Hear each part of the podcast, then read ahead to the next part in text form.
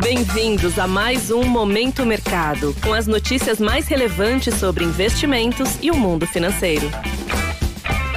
Muito bom dia para você ligado no Momento Mercado. Eu sou o Deverson Rocha e bora para mais um episódio desse podcast que te informa e te atualiza sobre o mercado financeiro.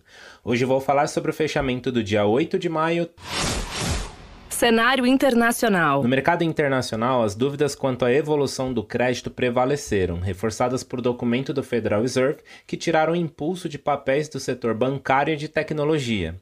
O relatório trimestral de pesquisa de agentes de crédito sênior do Fed mostrou que os avanços vêm restringindo o crédito em diversas modalidades e projetam um aperto até o final do ano. Em meio a este cenário, o índice S&P 500 fechou praticamente de lado, subindo 0,05% 4.138 pontos. Posições compradas que acreditam na alta do índice foram favorecidas. Na renda fixa, as taxas fecharam em alta ao longo da curva, portanto, posições aplicadas, que são aquelas que ganham com a queda das taxas, foram desfavorecidas.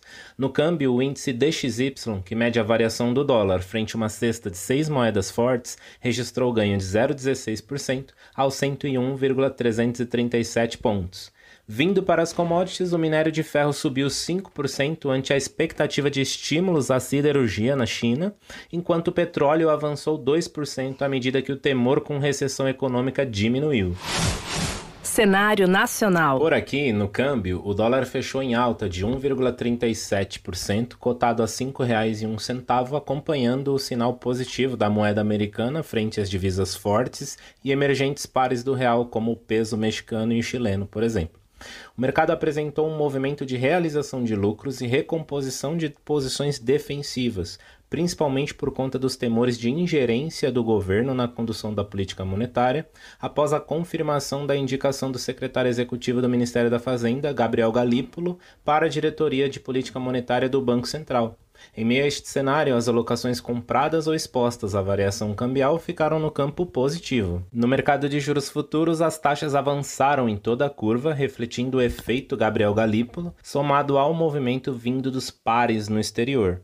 Portanto, as posições de investimentos que apostam na queda dos juros futuros apresentaram um resultado negativo. Na bolsa, o Ibovespa subiu 0,85% aos 106.042 pontos, mesmo com sinal negativo de Nova York em boa parte da sessão. O bom desempenho das ações de commodities e do setor financeiro foram superiores em relação à cautela externa e os ruídos domésticos. Dentro do índice, destaque para Braskem, Carrefour, Açaí, Alpargatas e BRF, todas com altas em torno de 7%. Do lado negativo, destaque para SLC Agrícola, caindo 6,8%, e Guatemi e JBS caindo cerca de 2,5% cada. Desta forma, posições de investimentos compradas no principal índice da Bolsa Brasileira foram favorecidas.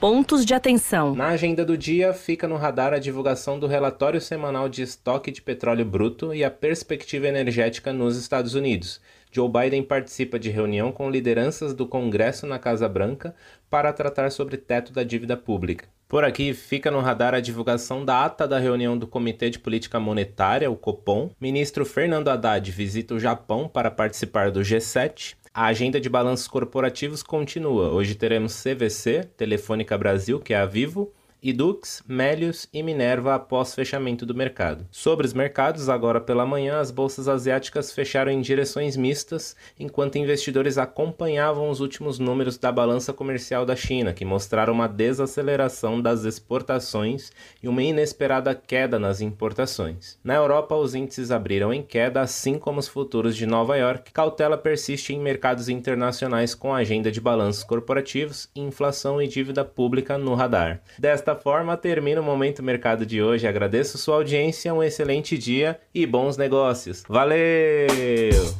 Você ouviu Momento Mercado com o Bradesco. Sua atualização diária sobre cenário e investimentos.